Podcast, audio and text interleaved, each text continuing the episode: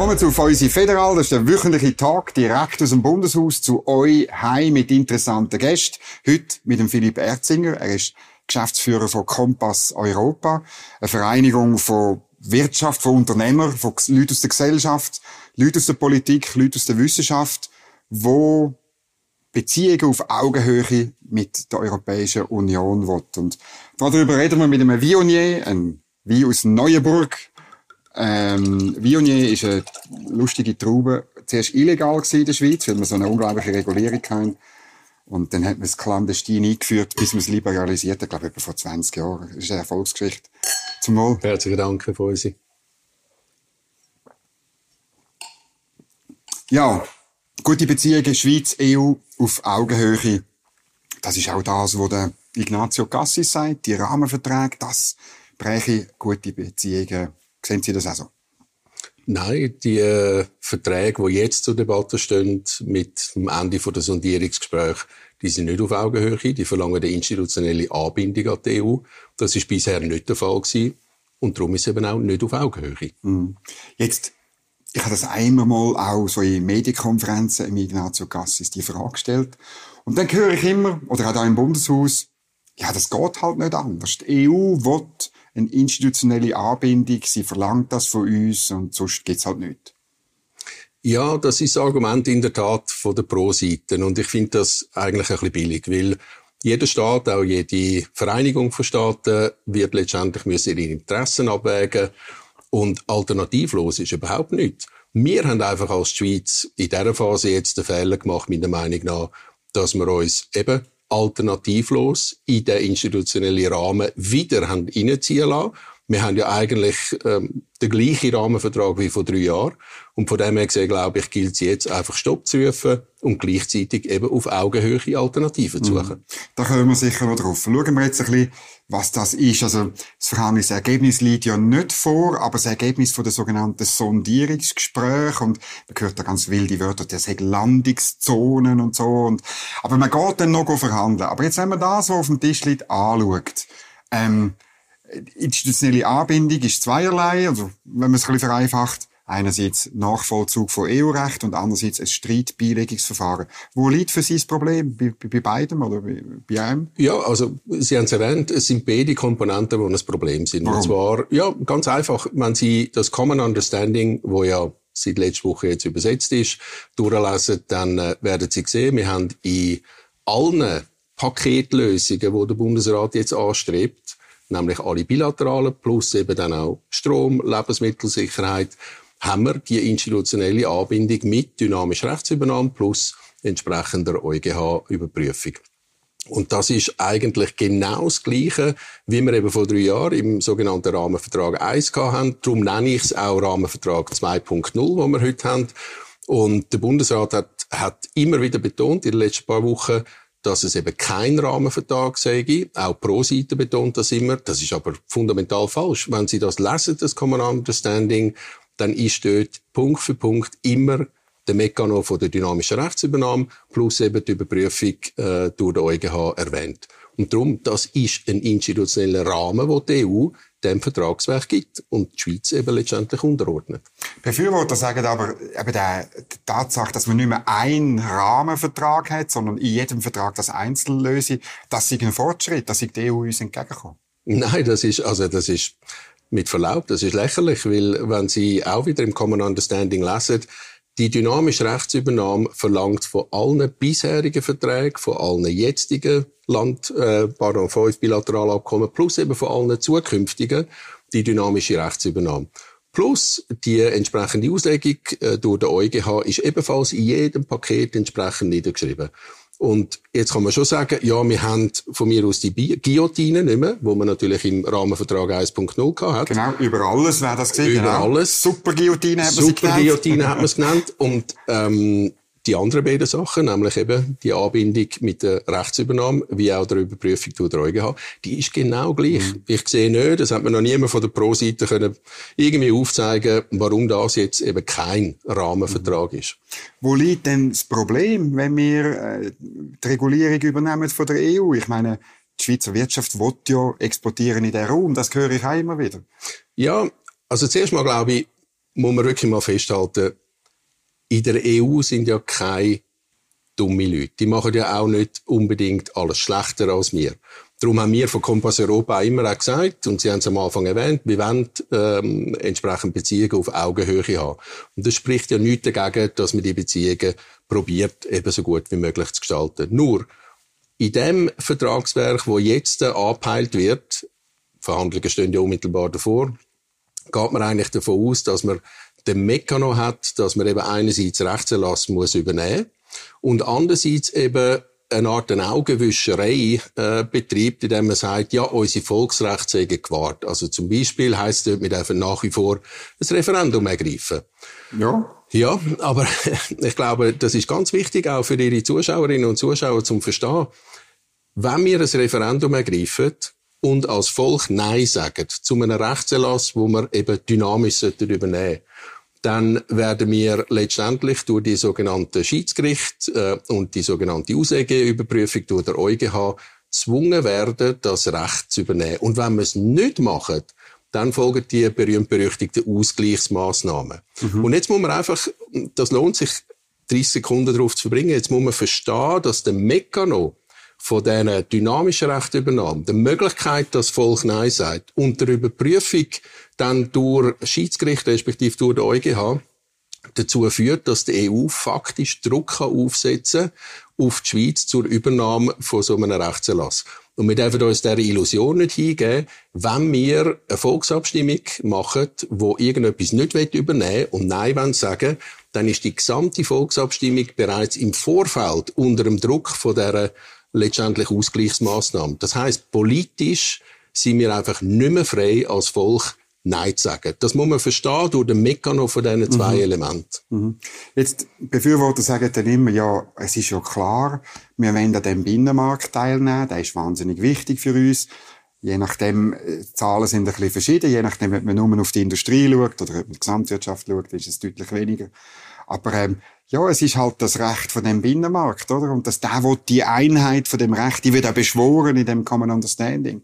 Ist das, ja, ist doch irgendwie normal. Ja, und also, da stimme ich Ihnen zu. Ist ja. aus Sicht von der EU völlig normal. Ich finde es absolut nachvollziehbar, dass die EU wünscht, dass wir eben für den präferenzierten Binnenmarktzutritt auch ihre institutionelle, institutionelle Regeln übernehmen. Nur, als souveräner Staat müssen wir uns ja überlegen, was bedeutet das? Das ist das, was ich auf Ihre vorhergehende Frage gesagt habe. Es bedeutet, dass wir letztendlich in unserer eigenen Kompetenzkompetenz, das heißt unsere eigene Möglichkeit, Recht zu setzen und das Recht mhm. auch selbstständig zu überprüfen, beschnitten werden. Jetzt Binnenmarkt. Erstens, wir haben Zugang zum Binnenmarkt.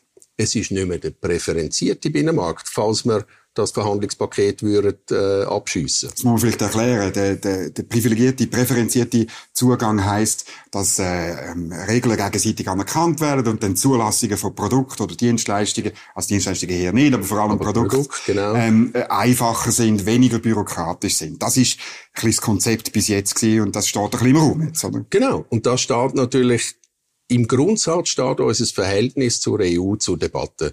Und wir von Kompass Europa sagen klar, führen wir doch die Grundsatzdebatte.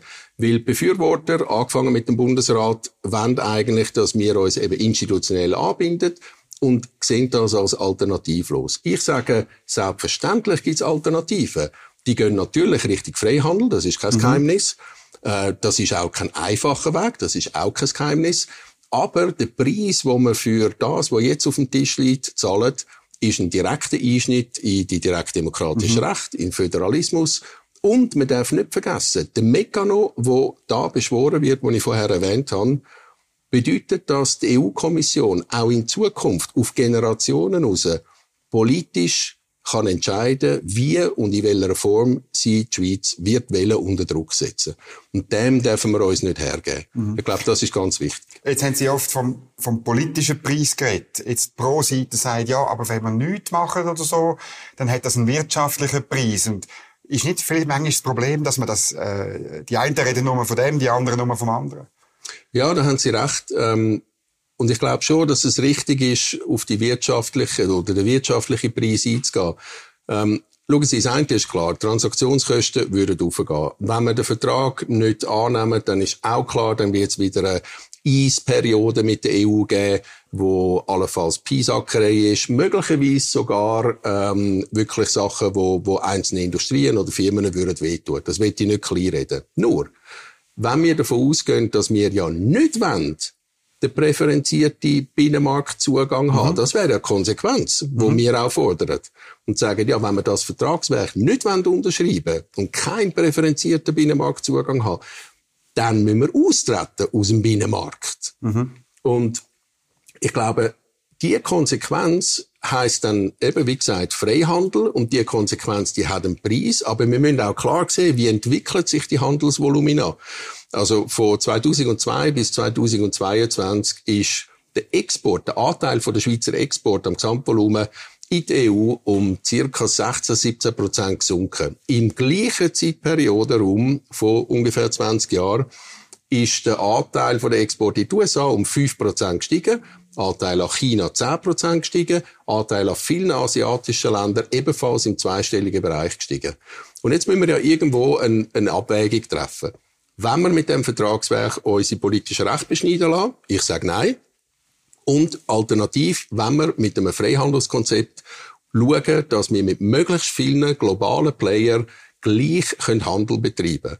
Und ich glaube, auch mit, wenn wir das der EU klar machen und ihr sagt, wir verzichten auf den präferenzierten Binnenmarktzugang, mhm.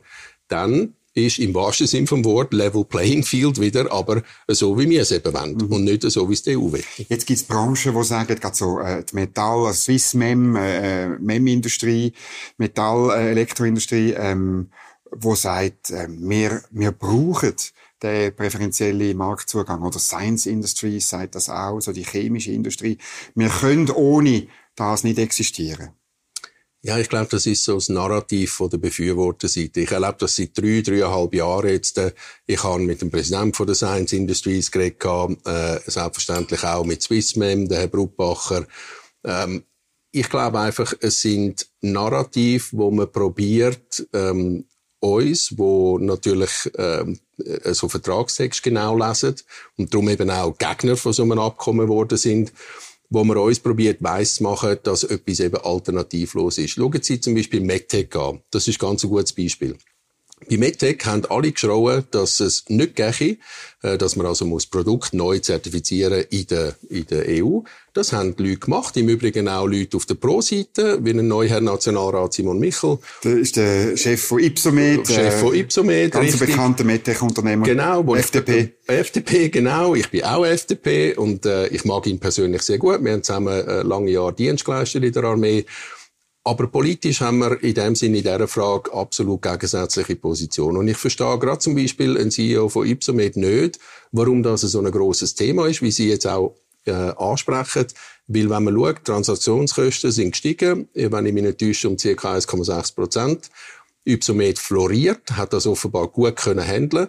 Ich gebe zu, bei kleineren KMUs mag das ein grösseres Problem sein, aber es ist nicht unmöglich, das zu handeln. Und die, die jetzt noch sagen, es sei ein Problem, die haben einfach zu spät reagiert. Die sind geschäftlich einfach nicht richtig gut unterwegs mhm. gewesen. Mhm. Und darum, ich glaube einfach auf Ihre Frage, lassen wir uns nicht Sand in die Augen wischen von der Befürworterseite. Äh, das sind alles Teil von einem Narrativ, das in Richtung Alternativlosigkeit geht wo, äh, wo uns eigentlich bevormunden und sagen, hey, lesen ja nicht den Text, schauen ja nicht genau an, was es da heißt und selbstverständlich, äh, wenn wir alle gute Beziehungen mit der EU, aber wenn man es genau liest, muss man sagen, der Vertrag würde ich genauso wie der Rahmenvertrag 1.0 nie unterschreiben. Jetzt ist er noch nicht fertig verhandelt, das muss man auch sagen. Mhm. Aber egal, was die Schweiz allenfalls in den Details noch rausholt, wird es natürlich niemals den Mechanismus, den wir kritisieren, von eben der dynamischen Rechtsübernahme mit dem EuGH zusammen und damit der Aushebelung von direktdemokratischen Recht und auch übrigens der Nivellierung von Föderalismus äh, in der Schweiz. Mhm. Also ich will dann Kantonsregierungen sehen, wie sie reagieren, wenn sie dann äh, auch nicht mehr können Einfluss nehmen können, mhm. weil sie eben unter der entsprechenden Mechanismus, unter diesen Mechanismus sind. Ich glaube, das ist ganz eine grosse Kiste für unser Land, extrem wegweisend wie wir jetzt eben in den nächsten Monaten mhm. und äh, vielleicht ein, zwei Jahren da werden reagieren, auch als Volk. Es ist ja äh, lustig, der Bundesrat hat ja in dem Brief, wo man am 8. November der Frau von der Leyen geschrieben hat, noch den Satz drin da, wo in Brüssel für Kopfschütteln gesorgt hat. Man will dann noch über alles reden.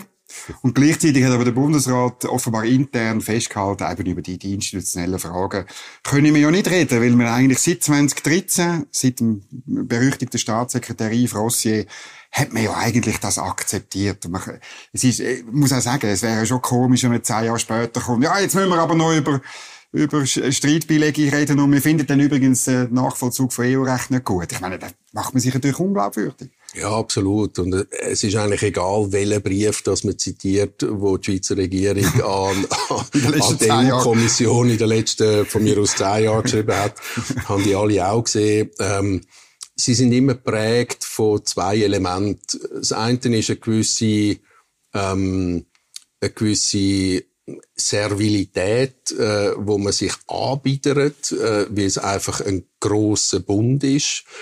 Das ist vielleicht auch eine Schweizer Eigenart, wo wir auch im Umgang als Individuen vielleicht ein bisschen haben. Ähm, das mag sein, ich will das nicht allzu fest kritisieren, es fällt einfach auf. Und das andere ist natürlich ganz klar, ähm, man hat immer die institutionelle Anbindung akzeptiert, faktisch. Mhm. Und ich glaube, das muss man einfach mal klar benennen von dem Rahmenvertrag 1.0 im 2021, wo im Mai abgeschossen worden ist, hin zu dem, wo jetzt auf dem Tisch liegt mit dem Common Understanding, in den wesentlichen Sachen ist kein Unterschied. Nämlich eben, ich betone es nochmal, in dem Mekano, wo letztendlich ein Eingriff in unsere Staatsform mhm. bedeutet. Mhm. Und ich finde, wenn wir in den nächsten Jahren bis hin zu einer möglichen Abstimmung, ähm, wo kommen wird äh, auf so ein Vertragswerk, mit den Leuten auf der Straße redet, wird man sehr einfach können erklären, dass man das nicht dürfen unterschreiben. Ich habe da null Bedenken. Jetzt aber der Bundesrat sagt, in den Details, jetzt abgesehen von der institutionellen, von der institutionellen Mechanik, hat man schon etwas erreicht. Eine, eine Ausnahme beim Lohnschutz, eine sogenannte Non-Regression Clause. Also ähm, kann man vielleicht übersetzen, eine Klausel, die schaut, dass es nicht verschlechtert wird, der Lohnschutz in der Schweiz. Und bei der Unionsbürgerrichtlinie ebenfalls ähm, gewisse, wir müssen nicht alles übernehmen von dieser Unionsbürgerrichtlinie. Ähm, das wird, das werden natürlich pro Seite wird das dann ins Feld führen und sagen, schaut, etwas Besseres gibt's nicht, als das, was wir jetzt da ausgehandelt haben. Ja, gut. Also, da wird ich einfach hinweisen, wenn Sie jetzt, ähm, Sie können sie alle auf dem Internet abladen. Wenn Sie den ich Vertrag, gut, sehr gut. Wenn Sie den Vertrag da auslegen und alle Seiten da haben, dann fällt einfach auf, dass genau dort, äh, wo, wie Sie es ansprechen, Gewerkschaften ihre Anliegen haben, mehr Text ist. Mhm. Und das sind natürlich das, die, die Ausnahmen, die man entsprechend verhandelt hat. Also mit anderen Worten, der Bundesrat hat in der Tat, was Gewerkschaften angeht, so viel wie möglich rausgeholt. Reflektiert in der Anzahl Ziele in dem Common Understanding. Nur, nehmen wir an, der Herr Mayer würde einbrechen und würde äh, äh, damit auch der SP ein Signal geben, akzeptiert den Vertrag, er wird auch dann nicht durchkommen. Und ich behaupte sogar, obwohl ich sehr für das obligatorische Staatsvertragsreferendum bin, was eigentlich auch indiskutabel ist, aber nehmen wir mal an, es wäre trotz allem nur das Fakultative, auch das mhm. äh, hätte, hätte die keine Chance. Und ich glaube, wenn, wenn Sie erlauben, noch, mhm. noch eine Sache wegen der Gewerkschaften. Gewerkschaften sind sicher dagegen wegen allem, wo Sie jetzt erwähnt haben. Lohnschutz, Spesenreglement, wo debattiert wird. Aber machen wir keine Denkfehler. Gewerkschaften sind auch dagegen, weil sie natürlich genau wie wir ihres Referendumsrecht gefördert sind. Und Gewerkschaften sind jetzt schon kleiner geworden über Jahre, weniger Mitglieder etc. Und sie würden mit so einem Vertrag, wie er jetzt da im Common Understanding angedenkt ist, würden sie natürlich weiter an Bedeutung verlieren. Und darum sind mhm. sicher auch dagegen. Mhm. Was gut ist. Also, das hat der Pierre-Yves Meyer mehrfach auch da ich bin selber dabei gewesen, öffentlich gesagt, oder? Er will, dass Lohnschutzpolitik in der Schweiz gemacht werde. Weil dann können sie beeinflussen. Also, ich finde es noch verrückt, Gewerkschaften sehen die Gefahren von dem Mechanismus viel mehr als die Wirtschaftsverbände. Da verzweifle ich manchmal, weil, weil, weil für die Wirtschaftsverbände geht es am Schluss auch um die Standortqualität von dem Land. Und das, ja. von dem redet niemand. Irgendwie. Ja, gut. Also, Sie reden ja mit jemandem, der einen Teil von der Wirtschaft auch vertritt. Also, wir haben ja etwa ja. 1500 Unternehmerinnen und Unternehmen, äh, mit namhaften Unternehmungen drin auch. Aber ich glaube, dort müssen wir wirklich unterscheiden. Schauen wir Ökonomie Swiss an. Selbstverständlich mehr Mitglieder, mehr Arbeitnehmer als wir haben. Steckt kein Geist weg. Aber vor allem Grossbetrieb. Und ich höre durchs Band und meine Mitstreiter ebenfalls äh, von namhaften CEOs, dass sie das auch nicht gut finden, was jetzt auf dem Tisch liegt, dass sie aber letztendlich aus ähm, ja, äh, Corporate Gründen, wie man so schön sagt, ähm, Public Relations Gründen, das natürlich nicht öffentlich können sagen. Bei der Economy Suisse hat sehr viele von diesen grossen Unternehmen unter einem Dach. Ich habe noch nie aus dem Inneren von der Economy Suisse, gerade auch von Ökonomen innerhalb von der Economy Suisse, wirklich gehört, was die wirtschaftlichen Vorteile von dem Rahmenvertrag 2.0 auf Jahre und Generationen hinaus sind. Ich bin der Meinung, dass ähm, das gibt keine, einmal nicht genügend, um zu rechtfertigen, dass man eben so einen Mechanismus äh, würde erlauben, wo unsere direktdemokratischen Rechte ähm, schmälert. Und ich glaube, man muss sehen, Grossbetriebe würden locker können wechseln am Ende vom Tag geht es in der Schweiz auch um Grossbetriebe, aber es geht auch um die ganz vielen, vielen Unternehmerinnen und Unternehmen, die wir vertreten. Es geht um die vielen KMUs, die letztendlich mhm. werden mit so einem Mechanismus einfach schlechtere Rahmenbedingungen haben. Unsere Standortvorteile sind im Kern von dem Argument, wo ich ins Land führe, dass man mit dem Common Understanding, mit dem Rahmenvertrag 2.0 schlechtere Standortvorteil hätte.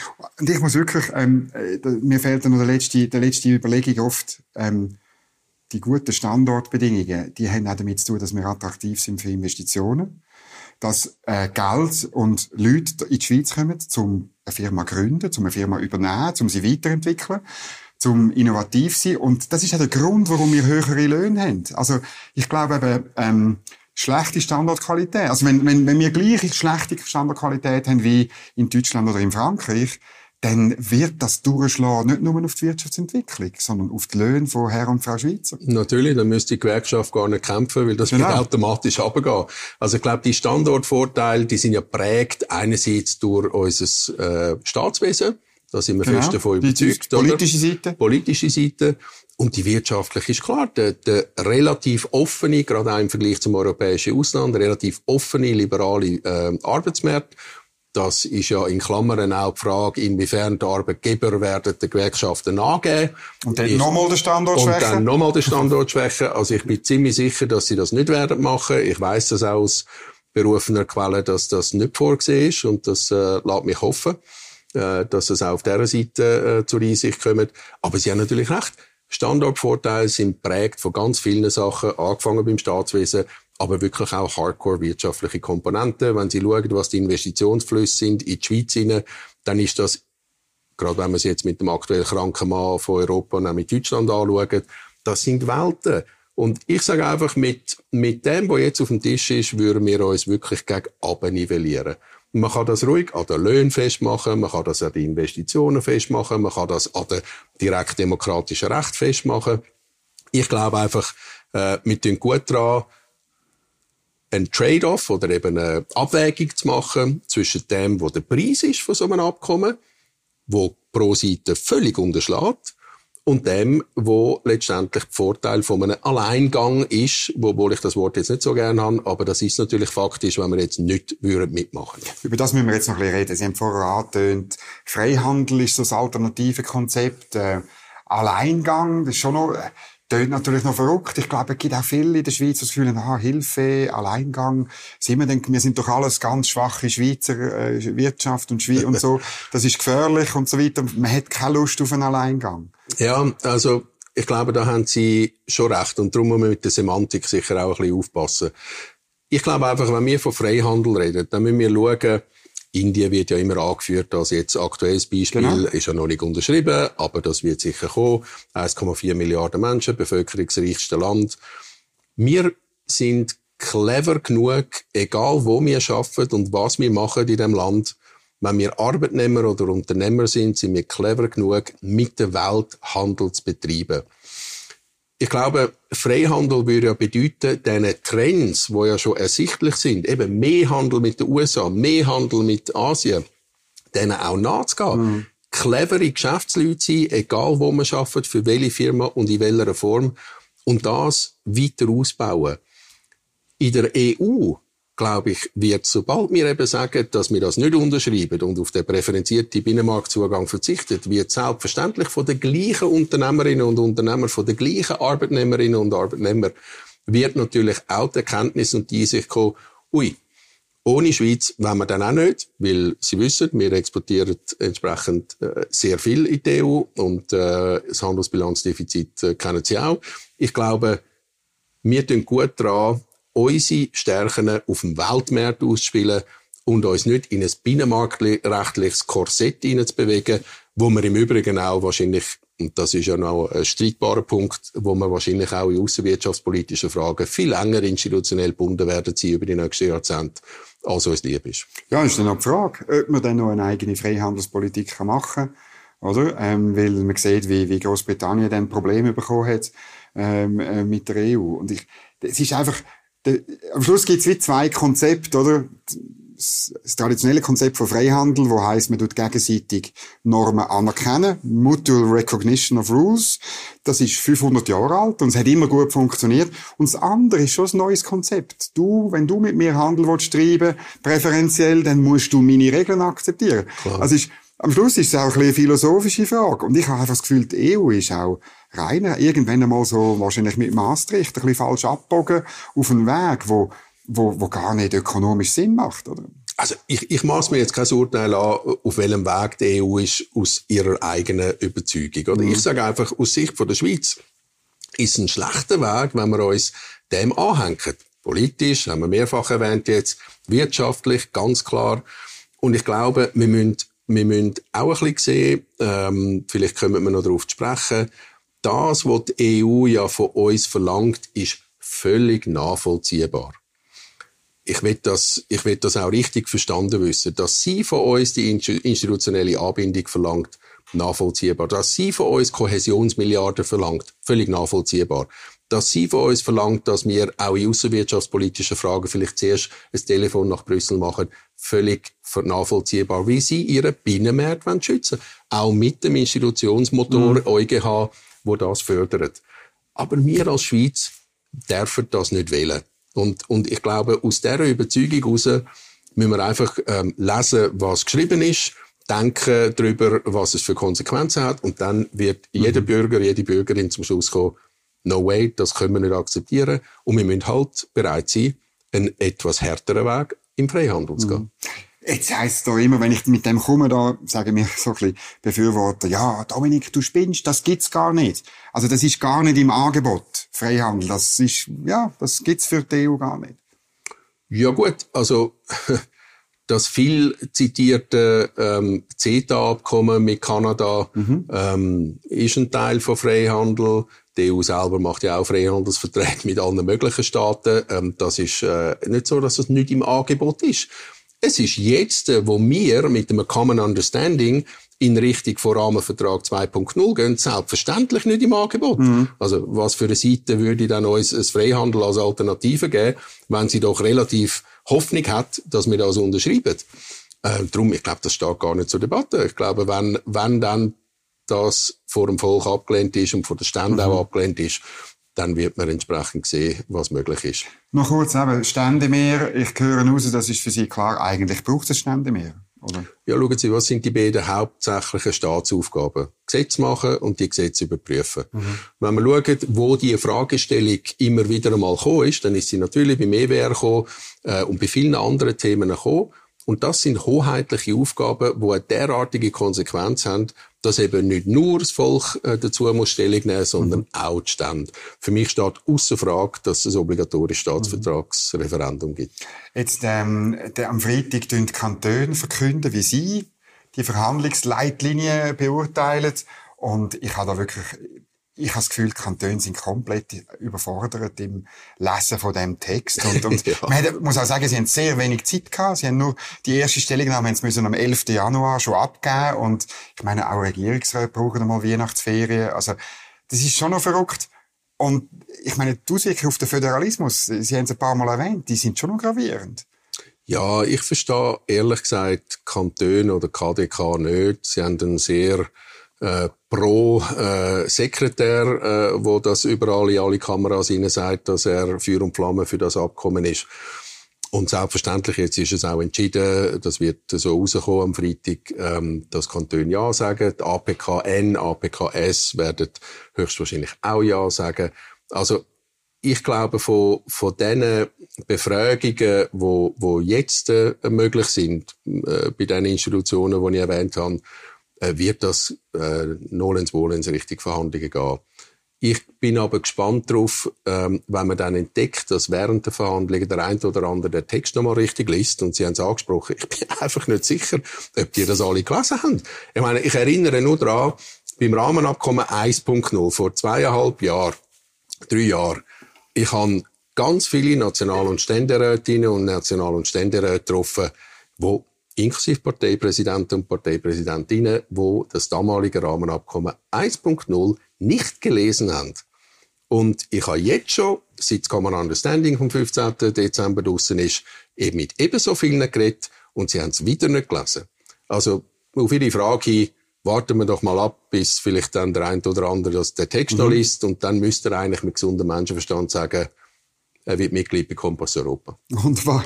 Jetzt nimmt mich noch äh, abschließende Frage, gehen wir ein bisschen die Parteien durch, weil es ist schon noch die SVP ist sicher dagegen, das wissen wir. Bei der SP, die ist gespalten. Das wird wesentlich darauf ankommen, das haben Sie erwähnt, wie Gewerkschaften sich, ähm, sich dazu äußern. Das ist halt jetzt sehr wichtig. Dann in der Mitte, ich meine, die Mitte hat sich bei dem Rahmenabkommen 1.0 hat immer wieder darauf hingewiesen, auf die institutionellen Probleme, auf die Souveränität. Ist aber, glaube ich, am Schluss froh gewesen, hat der Bundesrat die Übung beendet und nicht sie. Wie, wie, wie, wie steht die Stimmung? Oder wie, wie beurteilen Sie, wo, wohin tendiert am Schluss Mitte? Also ich glaube, äh, ein Parteipräsident wie ein Herr Gerhard Pfister wird sich da nicht aus dem Fenster lehnen, weil er genau weiß, dass die Mitte ebenso gespalten ist wie eine FDP. Mhm. Äh, darum das Gleiche gilt für einen Herrn Thierry Burkhardt als Parteipräsident. Aber äh, ich glaube, auf Parteien wird es auch nicht so wahnsinnig darauf ankommen. Selbstverständlich wird äh, das Parlament äh, zum Beispiel entscheiden, ob es obligatorisches Staatsvertragsreferendum gibt mhm. oder nicht. Selbstverständlich wird es ein Vertrag, wenn er mal fertig ist, auch im Parlament diskutiert werden. Und ich gehe davon aus, dass dort äh, die äh, Narrativ ähm, wirklich äh, einfach werden, werden von links bis rechts in etwa bleiben, wie sie jetzt sind. Auf die Mitte angesprochen, wie Sie sagen, die warten einfach ab die warten, bis wir einen, einen Time-Step weiter sind, nämlich mit einem Verhandlungsresultat. Mhm. Und nachher werden sie dann äh, wahrscheinlich eine Meinung äh, kreieren müssen. Ich weiß von den Exponenten, die immer nicht zuletzt auch in die Kamera hineinschauen, ähm, wie eine Frau Elisabeth äh, Schneider-Schneider, ähm, dass die einfach pro Seite äh, entsprechend unterstützen. Präsidentin vom Arbeitgeberverband in Basel, sie muss. Das sie muss, halt so. es ist der berühmte Grenzkanton, wo auch ein Herr Bundesrat Beat Jans immer ja. äh, das Gleiche sagt. Aber ich glaube wirklich daran, dass wenn Parlamentarierinnen und Parlamentarier, wenn ein Verhandlungsresultat vorliegt, und das wird sehr nah an dem Common Understanding sein, wenn sie das lesen, und da müssen wir ihnen vielleicht helfen, dass sie dann werden zum Schluss kommen, mhm. uh, das dürfen wir nicht. Alles andere würde mich sehr überraschen. Ist nicht für beide Parteien, FDP und Mitte, ähm, auch eine Gefahr drin, wenn sie da oben die Elite von der Partei Feuer und Flammen ist, ähm, aber ich bin überzeugt, bei der Basis ja, sieht es anders aus. Ja, absolut. Und dann könnte eben die Abstimmung wieder zu einer Zäsur werden, wie die EWR-Abstimmung, wo letztlich diesen beiden Parteien wahnsinnig geschadet hat, wo sie, wo sie wirklich die Basis ein Stück weit verloren haben an die SVP, möglicherweise auch an, an, links jetzt bei, in, dem, in dem Fall. Also ich meine, für die Partei geht es vielleicht auch um, ums Überleben. Also ich habe es vorher erwähnt, ich bin ja auch FDP-Mitglied. Wenn ich in meinem Kreis von FDP-Kolleginnen und Kollegen rede, dann habe ich also weit, weit, weit über die Hälfte, die meiner Meinung sind. Bei der Mitte kenne ich mich jetzt weniger aus. Äh, ich gehe davon aus, dass es ähnlich ist. Und Sie haben völlig recht. Wenn man anfängt, in der Basis fragen, wenn man anfängt, einmal Stimmungsbilder machen, wenn man anfängt, Umfragen auch in Zeitungen und Zeitschriften machen, äh, dann haben Sie weit über 60 Prozent, die gegen das aktuelle Common Understanding sind. Weil sie entsprechend checken, worum es eigentlich geht.